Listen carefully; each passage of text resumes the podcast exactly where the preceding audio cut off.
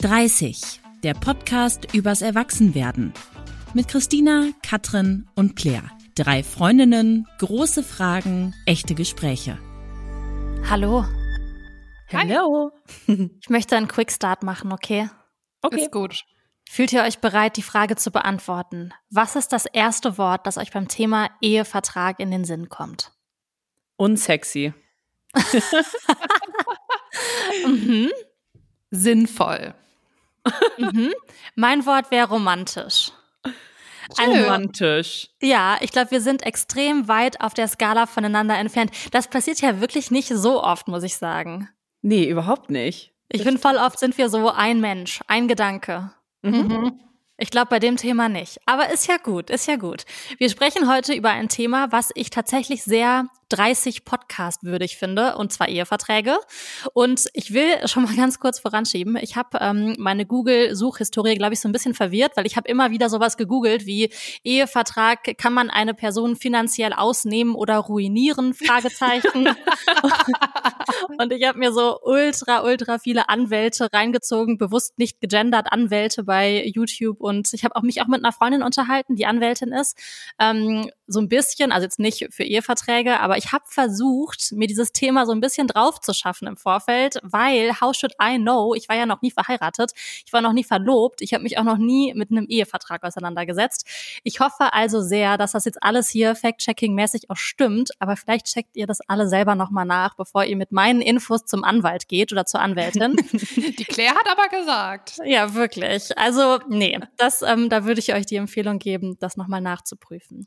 Ich würde aber direkt zu euch beiden kommen, weil anders als ich seid ihr ja verheiratet. Mhm. So, habt ihr einen Ehevertrag? Christina, die das Wort unsexy gesagt hat, hast du einen unsexy Ehevertrag? Nein, habe ich nicht. Nein. Katrin, hast du einen Ehevertrag? Yes. Oh, ich liebe das. Wir haben selten, oh, das ist jetzt ganz, ganz großartig. Oh. So, warum? Warum nein, Christina? Warum ja, Katrin? Womit möchtest du anfangen? Mit dem Ja ich oder dem Nein? Mit dem Nein anfangen. Okay.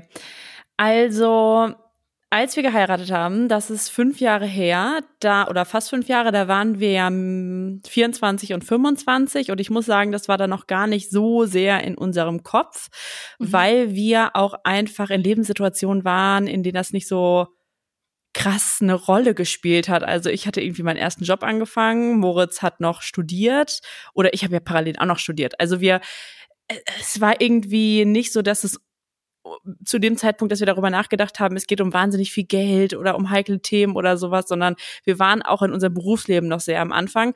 Und Moritz hat tatsächlich auch immer gesagt, wenn ich, wenn wir einen Ehevertrag machen, dann will er nicht heiraten. Mhm. Und, und ich echt? glaube, das war sehr, ja, das war, das war ihm schon sehr wichtig. Ich glaube, da war so sehr viel Emotionales bei, ähm, weil da so sehr viele moralische Prinzipien und Vorstellungen hinterstecken, die wir aber auch teilen. Und deshalb haben wir da gar nicht mehr so wahnsinnig viel drüber geredet und das nicht gemacht. Aber Punkt. hättest du einen gemacht, hätte Moritz gesagt, yo, fein für mich? Oder ich will einen haben?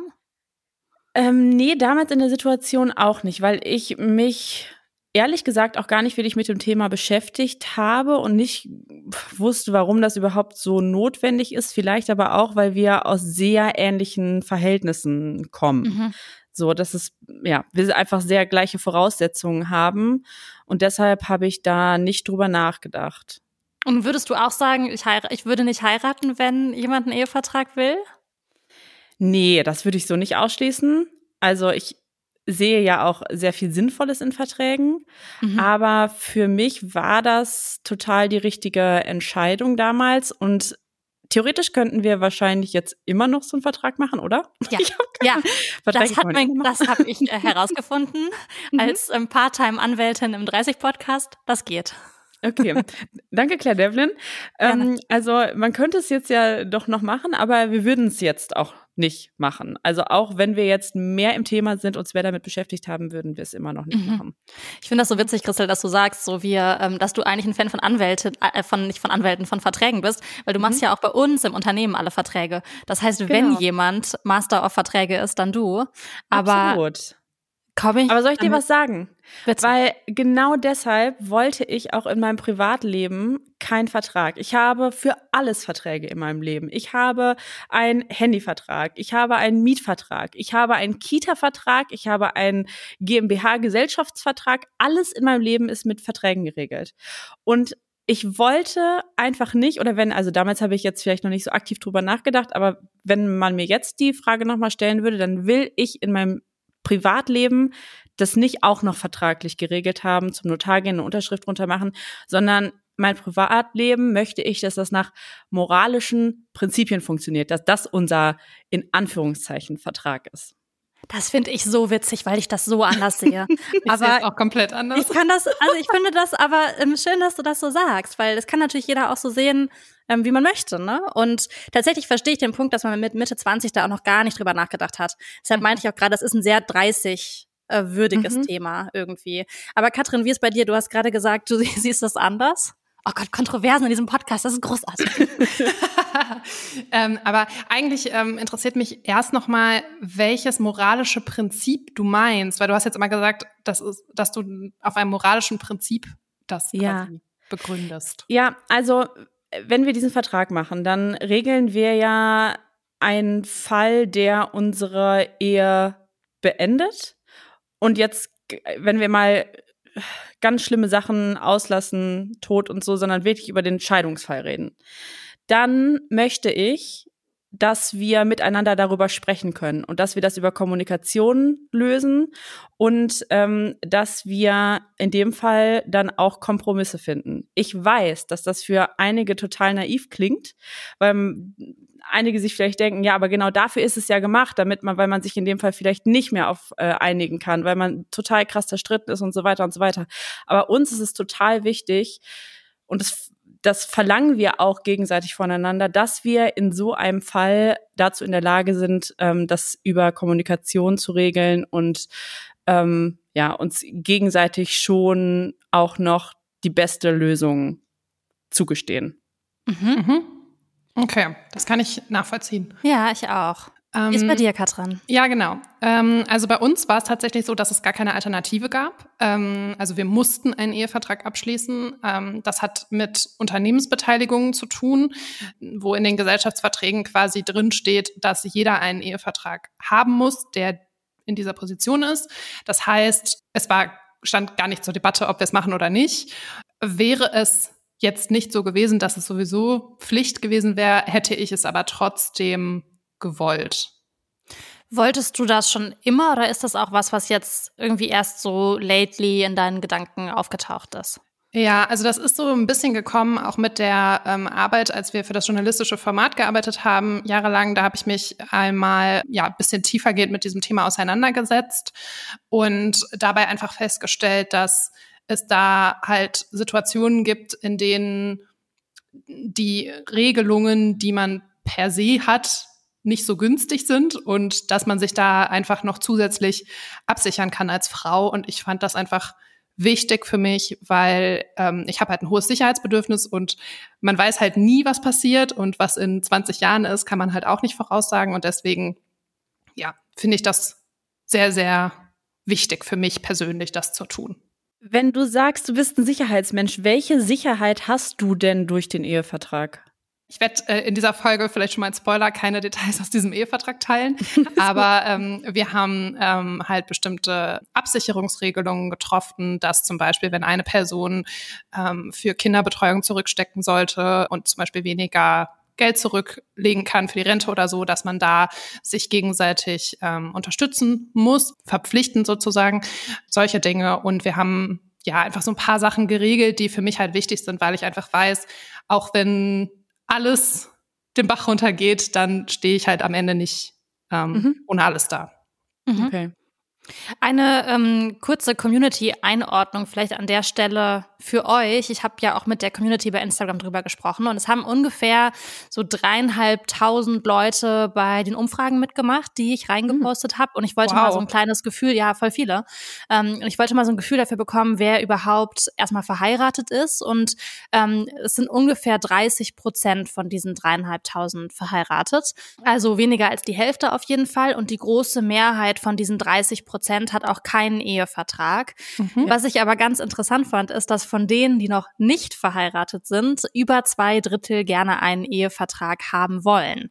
Also mhm. ich glaube, es ist vielleicht auch so ein bisschen Thema Alter, das hatte ich gar nicht so auf dem Schirm, aber so ist es gerade meintest, ja. dachte ich so, vielleicht die, die verheiratet sind und jetzt so 30, um die 30 sind und irgendwie schon vor Jahren geheiratet haben, haben auch keinen. Und vielleicht ist das jetzt mit dem Alter auch eher so im Bewusstsein, wenn man vielleicht auch schon irgendwie geerbt hat oder vielleicht ähm, eigenes Vermögen hat.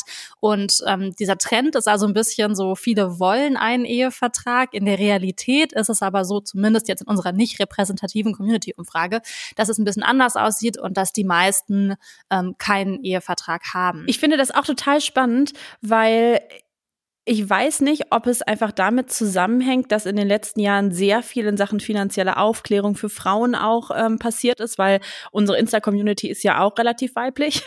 Mhm. ähm, also, dass das vielleicht im Bewusstsein ist. Aber bei mir war das tatsächlich auch so. Ich habe deshalb auch wenig drüber nachgedacht, weil meine Eltern zum Beispiel auch keinen haben. Das heißt, mhm. ich hatte gar kein, und wir waren die Ersten, die geheiratet haben. Das heißt, mit diesem Thema Ehevertrag hatte ich einfach nichts am Hut. Und es ist schon krass, dass man also so, wenn man damit gar nicht konfrontiert ist vorher, wenn man das nicht mal so auf dem Schirm hat, äh, dass man das dann auch nicht macht oder nicht in Erwägung zieht. So, also ja. natürlich ist ja, ich hätte mich auch mehr informieren können, aber wenn es nicht im Bewusstsein ist, dann denkt man halt auch nicht so dran, ne?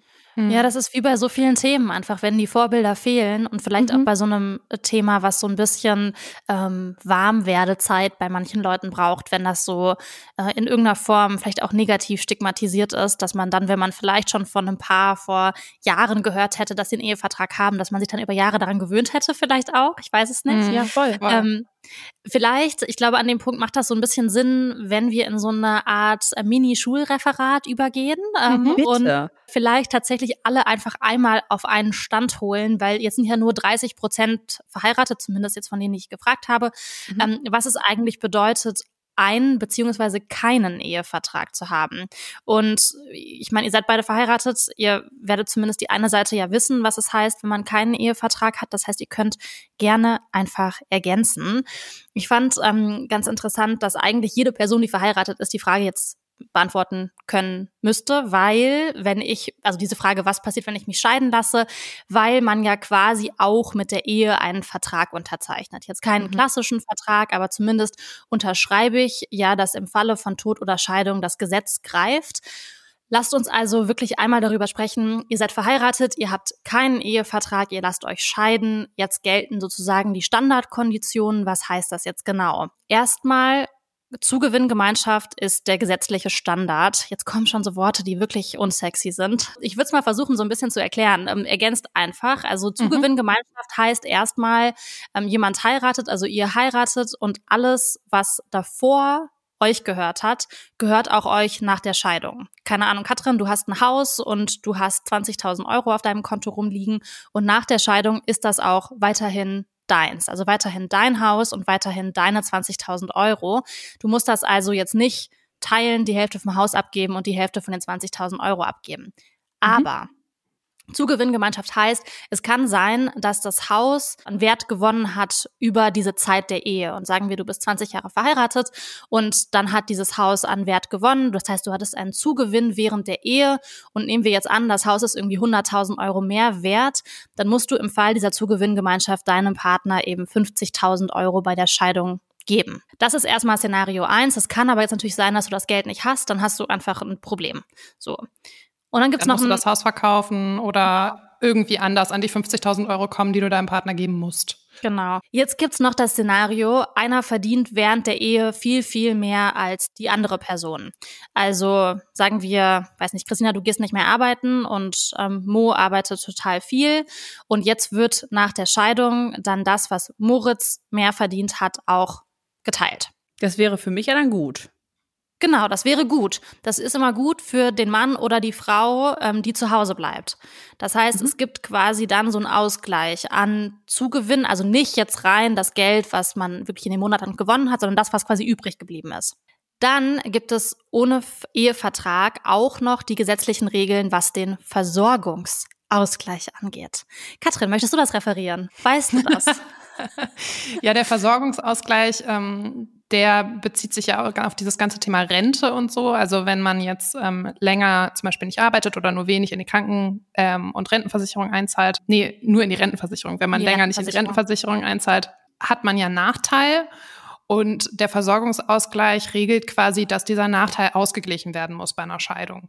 Weil mhm. der Gesetzgeber eben davon ausgeht, dass man sich in der Ehe quasi die Rente des einen teilen würde und dann muss sozusagen die Person, die mehr Rente haben wird, ähm, muss das der anderen Person quasi zurückzahlen. Das sind so die Standardkonditionen einer Zugewinngemeinschaft. Das kann man auf jeden Fall grob sagen, dass es diesen Versorgungsausgleich gibt und einfach diesen, dass dieser Zugewinn eben geteilt werden muss im Falle einer Scheidung. Jetzt kann man das alles im Ehevertrag individualisieren. Also diesen, diese Vertragsvorlage, alle Juristen und Juristinnen würden mich jetzt äh, wir würden jetzt sagen, das stimmt so nicht, wie du das sagst, aber vereinfacht gesagt, diese Vertragsvorlage kann man jetzt individualisieren und kann dann eben Dinge im Ehevertrag regeln. Katrin, du hast gerade schon so ein bisschen angesprochen, was ihr im Ehevertrag unter anderem geregelt habt, auch ohne jetzt ins Detail zu gehen, aber ihr habt, wenn ich das richtig verstehe, diese Standardkonditionen einfach für euch angepasst, richtig? Genau, genau. Und ähm, Ganz wichtig ist halt dieses Thema Zugewinn gilt auch für Unternehmen. Also das heißt, wenn eine Person zum Beispiel ein Unternehmen hat und ähm, ja, wenn man in die Ehe startet und man ist irgendwie Mitte 20 und das Unternehmen ist nur 10.000 Euro wert, dann ist das erstmal so der Startpunkt und sagen wir dann, nach 20 Jahren ist das Unternehmen 10 Millionen Euro wert, dann musst du diese 5 Millionen Zugewinn deinem Partner geben. Und das ist halt eine Situation, in der ähm, viele Unternehmen kaputt gehen können, weil man diesen Wert eines Unternehmens ja nicht bar auf dem Konto liegen hat, sondern mhm. der Wert setzt sich aus ganz vielen Dingen zusammen. Zum Beispiel, weiß ich nicht, was man an Inventar hat oder auch ideeller Wert, was man für Kunden hat und so weiter. Das heißt, gerade wenn man ähm, Unternehmen hat, ist es halt total wichtig, dass man das regelt, dass halt die andere Person im Scheidungsfall nicht die Hälfte von dem Unternehmen bekommt, weil das halt eben, ja, existenzbedrohend auch sein kann. Halt auch für andere Menschen, ne? Also für alle Mitarbeitenden ja, ja im Kern dann auch. Genau, für alle, die dranhängen. Im Ehevertrag kann man noch andere Sachen individuell festlegen. Also man kann da alles im Prinzip individuell festlegen. Man kann zum Beispiel sagen, dass man einzelne Sachen von der Zuge Zugewinngemeinschaft ausschließen will. Also ich kann zum Beispiel auch sagen, ich bringe Häuser mit in die Ehe rein und ich gebe dir im Scheidungsfall einfach nicht die Hälfte von dem, was es heute mehr wert ist. Oder ich habe ein Unternehmen, wie du gerade gesagt hast, und ich schließe das eben von dieser Zugewinngemeinschaft aus. Dann gilt äh, dieser Fall der Gütertrennung. Ähm, ich kann also sagen, nach der Scheidung bekommst du nichts von meinem meinem Unternehmen, aber ich zahle dir zum Beispiel trotzdem einmal Summe X oder monatlich Summe X. Also das heißt nicht, dass man sagt, so ich mache voll viel Geld und ich will nicht, dass die andere Person davon profitiert. Ich will eigentlich nur schützen, dass es, also nicht nur immer, aber ich will zumindest schützen, dass zum Beispiel das Unternehmen nicht kaputt geht, man der anderen Person aber trotzdem einen Ausgleich zahlt. Man kann diesen Zugewinn aber auch einfach deckeln. Ne? Und ähm, es heißt halt auch nicht, dass man den Zugewinn zum Beispiel komplett ausschließt. Also wenn man zum Beispiel sagt, wir möchten halt nur das Unternehmen ausschließen, weil weil das ist jetzt halt, das gibt zum Beispiel auch das Unternehmen vor, den Fall hatten wir ja zum Beispiel. Dann kann man ja aber trotzdem sagen, okay, aber in allen anderen Fällen, also zum Beispiel bei allen Aktien oder was auch immer man hat, ähm, ETF-Sparplan oder was auch immer, da gilt der Zugewinn trotzdem noch. Also da, mhm. das muss nicht, ist nicht ganz oder gar nicht, so nach dem Motto. Ja. Christel, habt ihr euch diese gesetzlichen Regeln, also die Standardkonditionen und potenziell dann auch diese Individual Individualisierungsmöglichkeiten im Ehevertrag, habt ihr das vorher besprochen, bevor ihr geheiratet habt? Nee, also wie gesagt, da war das kein Thema, haben wir uns nicht wirklich mit beschäftigt. Wir haben das jetzt eher so über die letzten Jahre äh, immer mal wieder besprochen, evaluiert, indem wir einfach mehr Kontakt zu diesem Thema hatten, sage ich mal. Mhm. Also wo das mehr so auch in unsere Wahrnehmung gekommen ist. Aber haben dann auch einfach für uns festgestellt, so dieses Thema Zugewinngemeinschaft. Mm, unsere Meinung dazu ist, wenn ich jetzt zum Beispiel ein Haus mit reinbringe in die mhm. Ehe und dann ist das am Ende viel mehr wert. Dann, also das ist jetzt nur so ein Beispiel dieses Haus, ne? Dann ist das entweder in dem Fall ja pures Glück, dass es mehr wert ist, oder es ist diese Wertsteigerung passiert durch unsere Teamleistung, weil wir als Paar funktioniert haben. Und deshalb ist es für uns völlig fein, wenn das einfach durch zwei geteilt wird. Das ist für uns so das, was wir als gerecht empfinden. Und deshalb sind wir mit der Regelung auch, also mit dieser gesetzlichen Regelung total d'accord. Mhm. Aber das, das ähm, ignoriert ja den Fall, dass man dann das Haus einfach verkaufen muss, weil sich keiner das Haus mehr leisten kann, ne? Ja, aber was ist, also was heißt es, dass sich keiner das Haus mehr leisten kann? Das, es gibt, du hast vielleicht, du bist nicht liquide. Du kannst genau. es nicht genau. auf einmal bezahlen, aber es gibt dieses Kapital. Und natürlich ist es hart, dieses Haus zu verkaufen, aus emotionalen Gründen. Aber das Geld ist eigentlich schon da. Mhm. Und das ist halt so ein bisschen der Blick, wie wir darauf gucken, dass wir dann sagen, gut, dann muss halt im Zweifel dieses Haus verkauft werden, auch wenn es hart ist. Aber äh, es ist ja, es ist ja irgendwie auch falsch argumentiert, wenn man sagt, ich habe das Geld nicht. Doch, du hast es, es steht da halt als Haus. Ich glaube, da ist dann auch immer so ein bisschen die Frage einfach, hat dieser emotionale Wert, zum Beispiel wenn man selber ein Haus vererbt bekommt, vielleicht von Großeltern oder so, ist das oder von seinen Eltern, ist das was, was man einfach behalten will und quasi nicht riskieren will mhm. und man einfach sagt, ich gebe dir vielleicht nicht den Zuge Zugewinn ähm, des Hauses, aber dafür garantiere ich dir eine monatliche Zahlung von Summe X für den genau. Rest deines Lebens. Ähm, Voll. Und das sind ja so individuelle Fälle, und das war bei, bei uns zum Beispiel auch gar nicht gegeben, so, ne, dass wir mhm. gesagt haben, dass, also diese, in diesem Fall gab es nicht, dass es diese eine Immobilie gab, die so wahnsinnig wertvoll ist. Ich glaube, wir gucken generell auch so ein bisschen nüchterner auf das Thema. Und ähm, aber ich kann natürlich total verstehen, wenn man sagt, das ist bei uns genau der Fall und deshalb will ich einen Ehevertrag. Dann go for it. Aber es war ja. einfach nicht für uns relevant. Vielleicht kann man noch mal grundsätzlich sagen, dass ähm, ein Ehevertrag vor allem dann Sinn macht, wenn eben einer viel mehr in die Ehe reinbringt als die andere Person. Also wenn es wirklich ein ungleiches Vermögensverhältnis gibt oder wenn man halt ein Unternehmen hat. Also das sind eigentlich so die beiden Szenarien, ähm, in denen man sagen kann, okay, da macht das wirklich Sinn oder man wird einfach wahnsinnig viel erben zum Beispiel. Auch dann macht das Sinn. Aber wenn jetzt beide gleich wenig haben oder nichts haben, dann ist es auch nicht unbedingt nötig, würde ich jetzt mal so ganz pauschal sagen, ohne jetzt jeden Einzelfall zu kennen, ähm, einen Ehevertrag zu machen. Ich habe noch mal ein paar Meinungen aus der Community gehört, weil ich habe auch gefragt, so wie steht ihr eigentlich ganz offen gefragt zum Thema Ehevertrag. Es gibt diese sehr allgemeine Meinung von ganz, ganz vielen Leuten, die gesagt haben, ich finde einen Ehevertrag unromantisch. Ich habe vorhin mhm. gesagt, ich finde einen Ehevertrag sehr romantisch. Deshalb erstmal die Frage, könnt ihr dieses Argument verstehen? Katrin.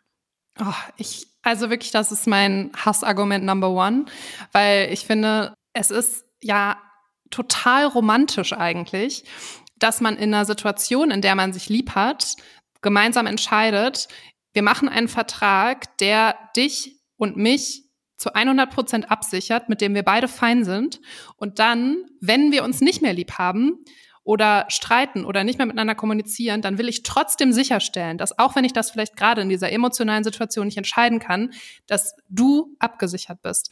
Und eigentlich ist ein Ehevertrag ja wirklich nur ein Instrument, um sich gegenseitig umeinander zu kümmern, auch wenn man sich irgendwann nicht mehr lieb haben sollte. Und deswegen finde ich es auch total romantisch, einen zu machen weil man sich einfach damit auseinandersetzt, dass vielleicht nicht alles immer rosig sein wird, aber dass mhm. man trotzdem für die andere Person ja in der Situation da sein will. Mhm. Aber das ist die Art, wie ihr den Ehevertrag gemacht habt. Aber wenn ich den Ehevertrag komplett individualisieren kann, dann habe ich ja auch schon mal von Fällen gehört, dass da sehr ungleich ähm, nee, das darf man tatsächlich nicht. Das, das ist nämlich, nicht? das darf man nicht. Das okay. ist nämlich ganz interessant, weil ich glaube, das ist immer noch so ein bisschen dieses alte Ehevertragsbild, was man hat. So ein mhm. Ehevertrag schränkt quasi die Frau ein weil, oder nicht die Frau automatisch, aber zumindest die Person, die mehr reinbringt, will das eigene schützen und will einfach die andere Person nachher so ein bisschen im Regen stehen lassen. Das und ist das so Hollywood-mäßig. Das ist so Hollywood, ja. ja das, das, geht nicht. Also das ist einfach nicht möglich, weil ähm, der Ehevertrag, wenn er zu einem Ungleichgewicht ausgehandelt wurde quasi und eine Person benachteiligt wird, dann wird der nicht beglaubigt. Also das ist einfach nicht rechtens dann. Und egal was in diesem Ehevertrag drinsteht, im Falle der Scheidung kann der immer noch gekippt werden. Ja. Und zwar, wenn er halt so ungleich ist. Also es genau, geht total unfair ist einfach, ne, was man da reingeschrieben hat. Genau. Und man muss im Ehevertrag zum Beispiel auch so reinschreiben, ähm, in welcher Situation man den gemacht hat weil die dann Echt? auch berücksichtigen, ja genau, also man muss so reinschreiben, ja, wir, ähm, wir wollen heiraten, wir beabsichtigen, Kinder zu bekommen, wir haben ein Haus, also dass man das so, das schreibt man so rein und dann kann man halt, wenn man dann 20 Jahre später drauf guckt, auch nochmal sagen, okay, in der Situation hat das vielleicht Sinn ergeben oder in der Situation konnte man das vielleicht noch nicht einschätzen oder so. Krass, das wusste ich nicht. Mhm. Also tatsächlich ist so, wie der Ehevertrag auch überall ähm, bei diesen vielen Anwälten so geframed wurde, eigentlich so das Argument, sich gegenseitig wirklich abzusichern ähm, und zu sagen, wenn ich die Person bin, die zum Beispiel auch mehr hat, kann ich ja über einen Ehevertrag der Person, die weniger hat, auch einfach mehr als das geltende Recht quasi es so zulässt, zusichern. Also ich kann ja über die Maßen hinaus sagen, ich möchte, dass die Person zum Beispiel im Falle des Versorgungsausgleichs kriegt die dann zwar Rentenpunkte von mir, aber wer kann mit der Rente halt heutzutage irgendwie noch gut leben? Ähm, und dann kann man halt sagen, ich ergänze das um Summe X im Monat. In einer guten Situation, in einer Situation, in der man sich lieb hat, möchte man dann, dass die Person eben nach der Trennung vielleicht mehr als die Standardkonditionen bekommt. Und deshalb finde ich tatsächlich einen Ehevertrag auch ziemlich romantisch. Aber, aber das kann man doch auch ohne Ehevertrag machen. Genau, aber dann müssen wir davon ausgehen, dass man, wenn man sich scheiden lässt, dass man sich dann halt noch genauso gern hat. Aber wenn ich jetzt davon ausgehe, keine Ahnung, es passiert irgendwas, ne? Ich weiß ja nicht, was passiert mit meinem künftigen Partner. Und stell mal vor, der hätte noch eine zweite Frau, noch, noch ein paar Kinder, verarscht mhm. mich irgendwie so, ähm, zehn Jahre, führt ein Doppelleben. Ich weiß nicht, ob ich dem dann in diesem Worst Case gönnen würde ähm, oder ob ich dem dann sagen würde, so ja, ich habe mehr als du, ich gebe dir jetzt noch was. Noch extra. Ja. Noch extra. also, ja, noch extra Rente ja. von mir. Ja, ja, ich kann das schon verstehen und das ist natürlich auch ein extremer Fall. Aber dieses, was du gerade beschrieben hast, dass man in einem guten Moment sagt, ich gönne diese Person den Ausgleich, ich gönne dieser Person vielleicht auch mehr, als ihr zusteht. Genau das will ich, dass unsere Ehe so funktioniert ohne Vertrag, weil das, das mein Anspruch an unsere Ehe ist. Und ich weiß, dass das im Falle einer Scheidung, wenn man auch sich streitet, ganz, ganz schwierig ist. Aber das ist dieses ach, dieser, dieses moralische Prinzip, was ich meinte, dass das für uns einfach so zentral ist. Und ihr werdet wahrscheinlich drüber nach. Und das ist für mich das Romantische, wisst ihr? Also romantisch, ich finde dieses Wort ehrlich gesagt in dem Kontext auch gar nicht so passend. Mir fällt auch kein anderes ein, weil ach, romantisch ist für mich irgendwie. Okay, ich bin gar kein romantischer Typ, deshalb kann ich nicht definieren, was romantisch ist. Aber ja. so, äh, das ist, das muss für mich nicht so märchenhaft sein oder ja. nicht märchenhaft. Aber ich finde auch gar nicht, dass man über eine Entscheidung keinen Ehevertrag zu machen, lacht. Also ich finde das überhaupt nicht lächerlich, -mm. das zu sagen, weil du nee. das gerade meintest, Christina. So, ich finde das völlig fein und ähm, es ist ja voll was, das, was Schönes, wenn man so das Vertrauen in seine Partnerschaft hat, zu sagen, so, ähm, das ist mein oder unser moralischer Anspruch und ich glaube, wir schaffen das. Und vielleicht ist es für mich auch einfach ganz persönlich so, dass ich halt ähm, vielleicht auch noch nie eine Partnerschaft hatte, die so lange war oder noch nie eine Partnerschaft, die so lange gehalten hat und ich mir deshalb so denke, Glauben reicht mir halt nicht in dem Fall. Mhm. Mm, mhm. Ich will halt genau, wie ich auch mit euch zwei einen Vertrag habe im Unternehmen und ich glaube euch auch ganz genau so, wie ich hoffentlich meinem künftigen Partner glaube, dass ihr mich nicht abzieht, sollten wir ein Problem mit unserem Unternehmen bekommen, würde ich da trotzdem immer einen Vertrag mit euch abschließen. Mhm, ähm, ja. Und das würde ich einfach auch auf diese ähm, Partnerschaft übertragen. Und das stimmt schon, romantisch ist vielleicht nicht das, das beste Wort dafür, weil faktisch ist es jetzt nicht romantisch, zu einem Notar zu gehen und sich dadurch juristische äh, Gedönse da zu wühlen und was zu unterschreiben, aber die Bedeutung davon ähm, mhm. finde ich tatsächlich romantisch, das Beste für die andere Person zu wollen, wenn wir davon ausgehen, dass die Menschen vielleicht nicht den moralischen Standards genügen, die wir an uns selbst haben. Mhm. Voll. Und man muss ja auch sagen, kein Paar stellt sich ja bei der Hochzeit vor, wie es sich scheiden lässt. Also das Szenario möchte ja niemand, der heiratet. Also man heiratet ja nicht, um sich scheiden zu lassen. Das heißt, ich glaube, kein Paar kann sich vorstellen, wie es zu diesem Punkt kommt, so. Und deswegen finde ich es auch so schwer, ähm, das dann so nicht geregelt zu haben. Also für mich ist das einfach so ein krasses Sicherheitsthema auch. Mhm. Es gab noch so ein paar andere Sätze. Ich würde gerne noch mal hören, was ihr dazu sagt. Zum Beispiel hat eine mhm. Person geschrieben, ich habe das Gefühl, dass man gegen sich und die Beziehung wettet, wenn man einen Ehevertrag macht. Nee, gar nicht. Nee. also ich habe das ja auch schon aus emotionalen Gründen nicht gemacht, weil ich will, dass wir uns so einigen. Aber ich kann auch total Katrins Argument verstehen, die sagt, das ist für mich ein Stück Sicherheit. Mhm. Und deshalb finde ich, ist das keine Entscheidung gegen die Beziehung, sondern wirklich nur oder gegen die Ehe, sondern wirklich nur für den Fall der Fälle hat man's halt. Ich muss aber auch sagen, dass das für mich auch ein Argument damals war, als ich mich noch wenig damit beschäftigt habe, kein zu machen, dass ich mir auch so dachte, ich will mir jetzt nicht Gedanken über eine mögliche Scheidung machen, weil das einfach mhm. nicht in meiner Vorstellungskraft war. Genauso kann man dieses Argument aber natürlich auch andersrum sehen, ne? dass man sagt, ja, und genau deshalb ist es wichtig, dass du diesen Vertrag machst, weil du weißt nicht, wie schlimm du dich in der Situation streitest und so weiter. Ja. Das ist halt so, es gibt das eine Lager, es gibt das andere Lager, aber ich würde das, ja, jeder muss ja. das irgendwie für sich so selbst entscheiden. Aber es, es, ist ganz witzig, dass du das sagst, weil ähm, tatsächlich, als wir den Ehevertrag ausgehandelt haben, ähm, haben wir auch so richtig absurde Streits also nicht Streit im Sinne von laut schreien mhm. und streiten, aber so absurde Diskussionen geführt, weil es dann immer so war. Und dann lassen wir uns scheiden und dann willst du das und das machen und dann fährst du da und dahin und man war halt so, also total bescheuert eigentlich, weil man also alles halt hypothetisch ist und alles ja auch überhaupt kein realistisches Szenario, aber es war irgendwie so, man diskutiert dann schon über einen Fall, von dem man hofft, dass er nie eintritt. Das ist schon mhm. so. Ja. Es gab noch ein anderes, ähm, eine andere Aussage, die fand ich ganz spannend. Und zwar hat eine Person gesagt, mehr Romantik als ein Ehevertrag geht nicht, weil ich heirate ja aus Liebe, ich will ja nicht sein Geld. Und das fand ich ganz interessant, dass die Person gesagt hat, wenn ich einen Ehevertrag mache, kann ich ja zum Beispiel auch ausschließen, ähm, zum Beispiel diese Zugewinngemeinschaft ausschließen, jetzt bei Immobilien und so. Ähm, das heißt, ich unterschreibe damit, dass ich eben nicht seine Existenz oder zum Beispiel seine Erinnerung, wenn man Häuser geerbt hat oder so, kaputt mache, sondern ich lasse ihm alles, was er hat und das ist für mich völlig fein und für mich ist das ein Zeichen von Liebe. Ähm, das fand ich nochmal einen anderen Blickwinkel. Also ich sehe das, glaube ich, nicht so, also ich sehe schon den Punkt, ich heirate aus Liebe, ich will nicht sein Geld. Ähm, jetzt hast du vorhin, Christina, ja gesagt, für dich ist es eher so, alles, was wir als Team geleistet haben in der Ehe, ist ja dann quasi 50-50 geteilt. Das heißt, würdest du dem widersprechen und sagen, ich würde schon gern dann die Hälfte von deinem Geld haben? Ja, ähm, würde ich schon sagen, weil dafür ist ja diese Zugewinngemeinschaft. Wenn ich jetzt sagen würde, ich heirate ihn nicht wegen seines Geld, dann ist ja so der Tag der Heirat der Status quo. Und mhm. alles, was er bis dahin hat, das kann er ja auch behalten. Mhm. Aber alles, was danach kommt, also jetzt wirklich auf meinen persönlichen Fall bezogen, ne, das passiert in unserer Ehe. Dafür arbeiten wir gemeinsam, dafür weinen wir zusammen, dafür lachen wir zusammen. Das entsteht alles aus uns zusammen. Oder es ist nur möglich, weil wir eben ein, ein Paar sind, ein Team sind. Und deshalb finde ich das für mich persönlich dann auch nur konsequent, wenn das geteilt wird. Mhm. Oder wenn es auch gar nicht eine aktive Leistung ist, sondern einfach nur Glück durch die Wertsteigerung, dass das dann auch geteilt wird. Mhm. So, weil Glück, dass irgendwas mehr wert ist, das verstehe ich, also verstehe ich für mich persönlich nicht, warum ich das jemandem dann gönnen sollte, weil es ist, gehört doch dann alles uns eigentlich. Mhm. Mhm, ja.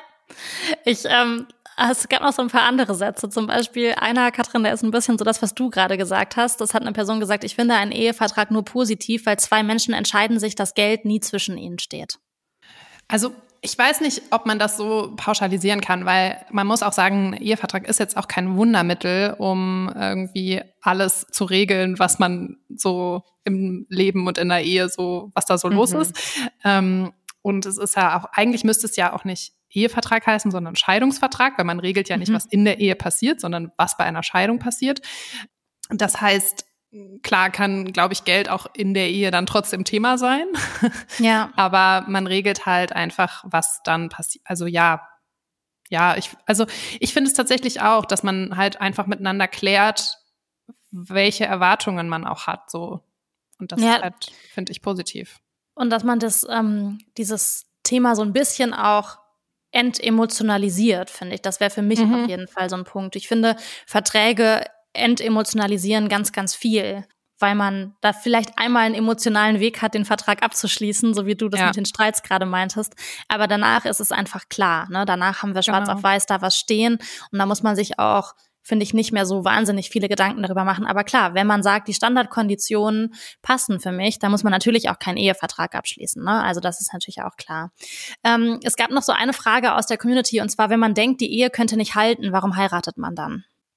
Ja gut, das ist jetzt ja so eine sehr ähm, hochgestochene Frage. Also ich finde tatsächlich, ähm, eine romantische Liebesbeziehung ist ja die Basis einer Ehe und romantische Liebesbeziehungen sind halt nun mal fragil und es kann immer irgendwas passieren. Also wirklich, wenn man sich die Fakten anguckt, jede dritte Ehe wird geschieden. Also es ist einfach Fakt. Dann müsste man ja komplett aufhören zu heiraten, wenn man diese Möglichkeit ausschließen will, dass man sich irgendwann mal trennt. Man ja. kann ja nicht wissen, was da irgendwann mal ist. Also das finde ich genau. ist überhaupt kein Argument das ist halt das Leben, was dazwischen kommt. Ja, und voll. Irgendwie, wenn wir, obwohl wir erst 30 sind, haben wir auch schon gemerkt, es kommt schon vieles anders, als man es vielleicht mal geplant hatte. Und es gibt Zufälle, die sich ergeben, es gibt Schicksalsschläge und du weißt nicht, wie sich auch der andere Mensch entwickelt. Du kannst vielleicht für dich selber immer wissen, was du willst und wofür du stehst, aber zu einer Ehe gehören halt zwei Personen. Mhm. Und das kann sich auseinanderentwickeln. Also ja, ja nee, Voll. das wäre wär für mich kein Argument gewesen, nicht zu heiraten. Meinst du denn, Christina, dass, ähm, also weil auch eine Person geschrieben hat, ich bin der Meinung, man kann sich auch anständig voneinander trennen, auch mhm. ohne Ehevertrag. Das ist ja so ein bisschen euer Glaubenssatz ja. ähm, in, in der Beziehung das ist jetzt sehr hypothetisch meine Frage, aber meinst du, das hat auch viel damit zu tun, dass du noch nie eine richtige Trennung erlebt hast? Also natürlich hattest du davor schon eine Beziehung, das hast du ja auch schon in einer anderen Folge erzählt, aber nur so eineinhalb Jahre und du hast das ja selber auch nicht so als richtige, richtige Beziehung nee, betitelt. Genau, da war ich auch erst 16. Ja.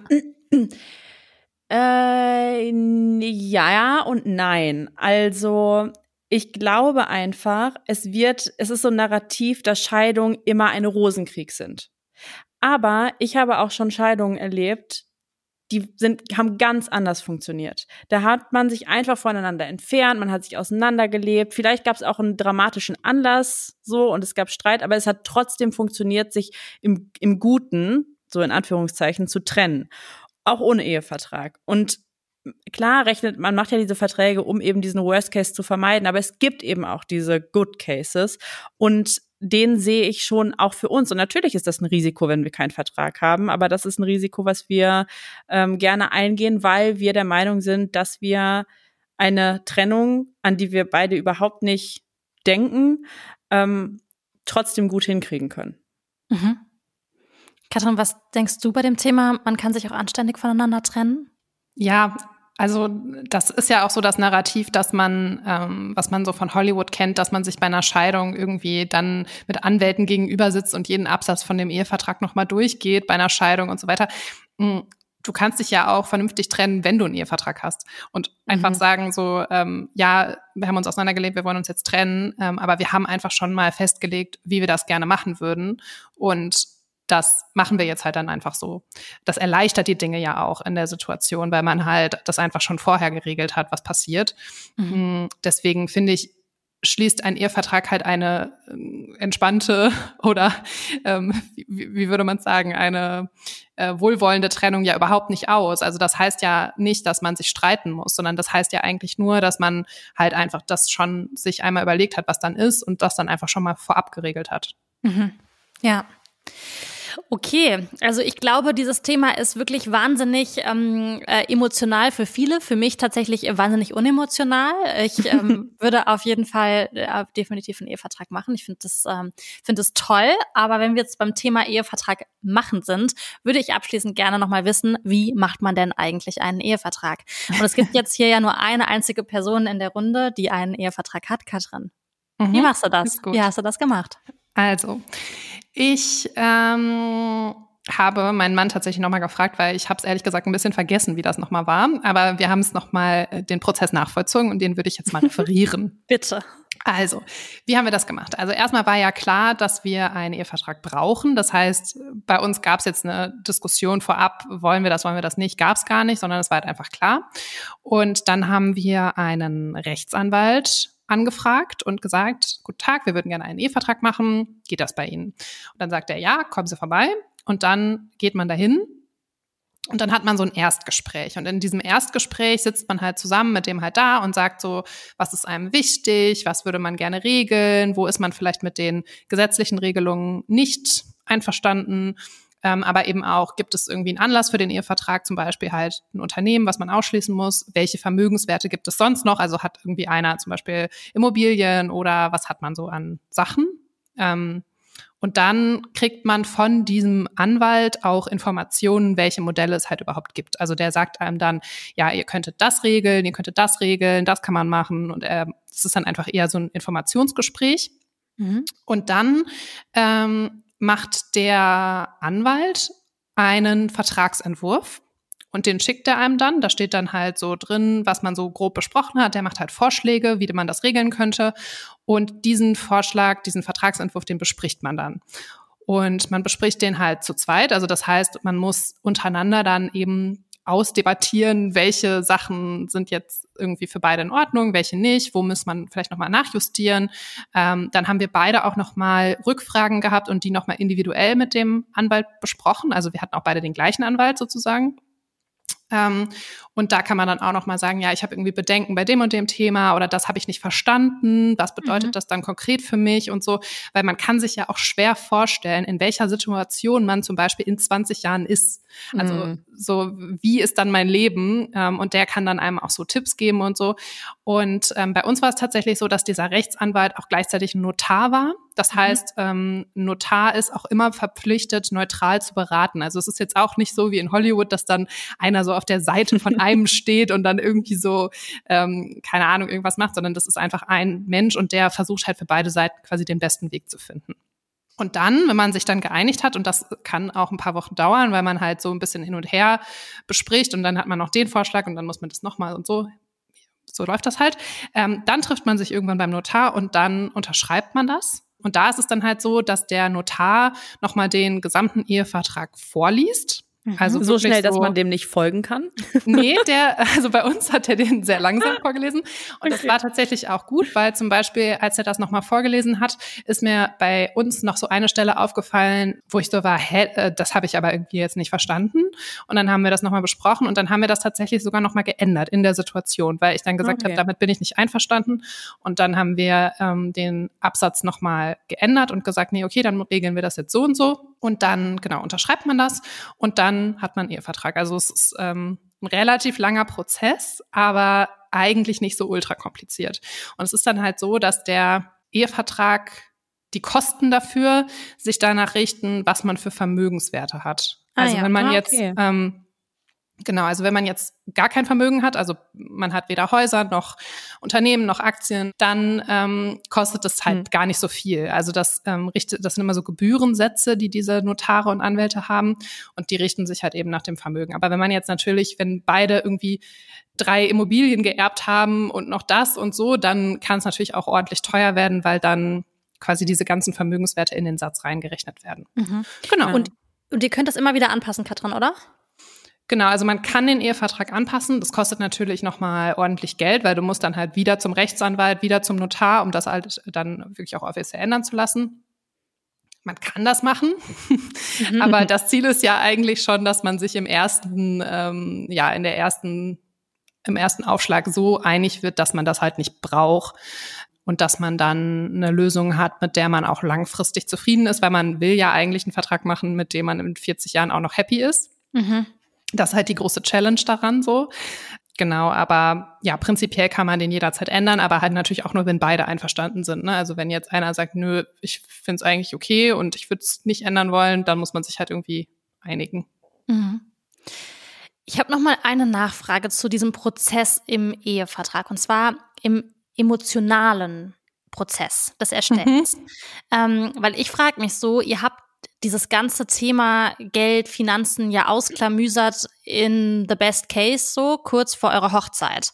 Und mhm. du hast vorhin so kurz gesagt, also man ist sich ja wahrscheinlich nie wohlwollender als kurz bevor man so ein Event zusammen hat und dass trotzdem so Streitigkeiten aufkamen. Und ich habe mich jetzt gerade gefragt, wenn das schon passiert in diesem Best Case, den man hat, kann man dann überhaupt vermeiden und dass man es pauschalisieren kann, dass man so ein Gefühl von, so ein beklemmendes Gefühl von, boah, ich habe jetzt irgendwie, ich verliere hier gerade was oder das ist irgendwie unfair, kann man das überhaupt vermeiden, wenn man sich scheiden lässt? Weiß ich nicht. Also ich habe mich ja noch nie scheiden lassen, deswegen mhm. finde ich mhm. das ultra schwer, das ähm, zu sagen. Also tatsächlich ähm, war es bei uns eher so, Streit ist auch wirklich zu viel gesagt. Es waren eher mhm. so Diskussionen. Und äh, was ich halt so witzig daran finde, ist, dass man halt über so eine hypothetische Situation in 20 Jahren diskutiert und man halt gar nicht weiß, ob die überhaupt eintritt. Also so nach mhm. dem Motto, dann nimmst du die Kinder und ziehst mit denen nach Amerika, so, weißt du, und du weißt ja noch gar nicht, ob du Kinder hast und kann, also so richtig dumm halt irgendwie. Mhm.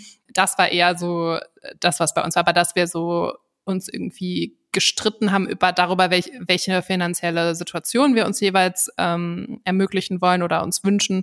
Darüber haben wir gar nicht gestritten, weil das war uns immer klar. Ne? Also wir haben immer gesagt, so okay, jeder muss halt vernünftig abgesichert sein, die Person, die die Kinder betreut, muss vernünftig abgesichert sein, die Kinder müssen vernünftig abgesichert sein und so weiter und so weiter.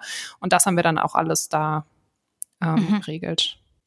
Ich würde sagen, Fazit ist für mich so ein bisschen, äh, kein Ehevertrag zu haben, ist im Prinzip auch ein Ehevertrag zu haben. Vielleicht ist es mhm. dann nicht Ehevertrag genannt, aber man unterschreibt auch was mit der Ehe. Und vielleicht heiratet man aus Liebe, vielleicht heiratet man, keine Ahnung, aus anderen Gründen. Man heiratet aber ja immer, um sich abzusichern weil das macht man eben mit der Ehe, sonst muss ich nicht heiraten, sonst kann ich ja auch einfach nur so in einer ähm, Liebesbeziehung sein als nicht verheiratetes Paar.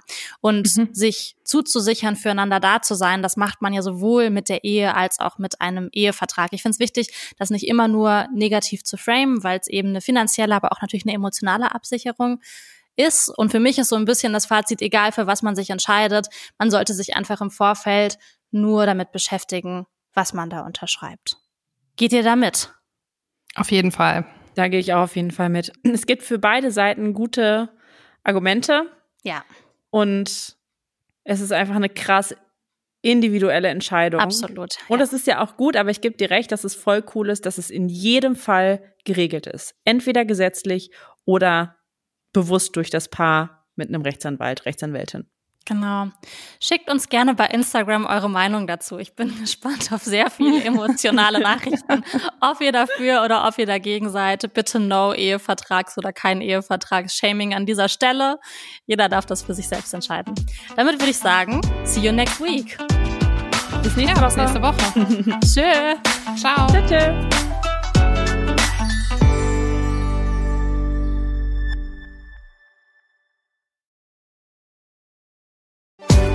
Werbung. Leute, ich freue mich so sehr, wenn dieses Jahr endlich wieder nach vor mir geht. Ich bin nämlich so ready für Urlaub und will einfach nur in die Sonne, an den Strand, Eis essen und einfach nichts tun. Ich bin schon auch ein bisschen neidisch, dass es für dich nach vor mir geht. Ich weiß noch, wie ich das erste Mal mit dir da war und ich liebe das ja sowieso. Also neue Länder, neue Kulturen und neue Sprachen zu entdecken. Ich würde aber sagen, dass gerade bei Sprachen noch wirklich Luft nach oben ist bei mir. Wenn wir nämlich morgens immer bei Raffalet, also im Café direkt am Strand Cappuccino trinken gehen, dann bin ich die Einzige, die auf Englisch bestellt und nicht auf Spanisch. Aber Claire, dann habe ich jetzt die perfekte Lösung für dich, wie du das für das nächste Mal änderst. Und zwar mit Bubble der Sprachlern-App. Da kannst du für den nächsten Formi-Trip eine Runde Spanisch lernen. Und ich habe mir überlegt, ich will ein bisschen Schwedisch lernen für den nächsten Urlaub im Schwedenhaus von meinen Eltern. Der steht nämlich auch jetzt im Sommer an. Das finde ich auch eine richtig, richtig gute Idee. Ihr könnt mit Bubble nämlich 14 verschiedene Sprachen lernen, direkt am Laptop oder über die Bubble-App auch unterwegs. Die Lerneinheiten sind 10 bis 15 Minuten lang und sind damit auch perfekt für den Weg zur Arbeit in der Mittagspause oder vielleicht auch kurz vor knapp auf dem Weg nach Formi am Flughafen noch. Die Lerninhalte wurden von über 200 SprachexpertInnen zusammengestellt und das Coole ist, ihr lernt mit echten Dialogen, die ihr direkt im Alltag nutzen könnt. Und dank KI-gestützter Spracherkennungssoftware könnt ihr eure Aussprache verbessern. Claire, wir können dann zukünftig unseren Iced Coffee auf Formentera direkt auf Spanisch bestellen. Weil ich sag mal so, bei mir wäre da auch noch Luft nach oben. Okay, Challenge accepted. Ich finde aber, dass du, Katrin, dann im nächsten Schwedenurlaub auch auf Schwedisch Brötchen bestellen solltest. Also es ist eine kleine äh, Improvement-Challenge für uns alle hier, würde ich sagen. Okay, ist ein Deal. Wenn ihr euch auch für den nächsten Urlaub oder den nächsten Job vorbereiten wollt oder wie wir einfach Lust habt, eine neue Sprache zu lernen, dann haben wir einen super coolen Deal für euch mit dem Code 30, also Englisch 30, T-H-I-R-T-Y,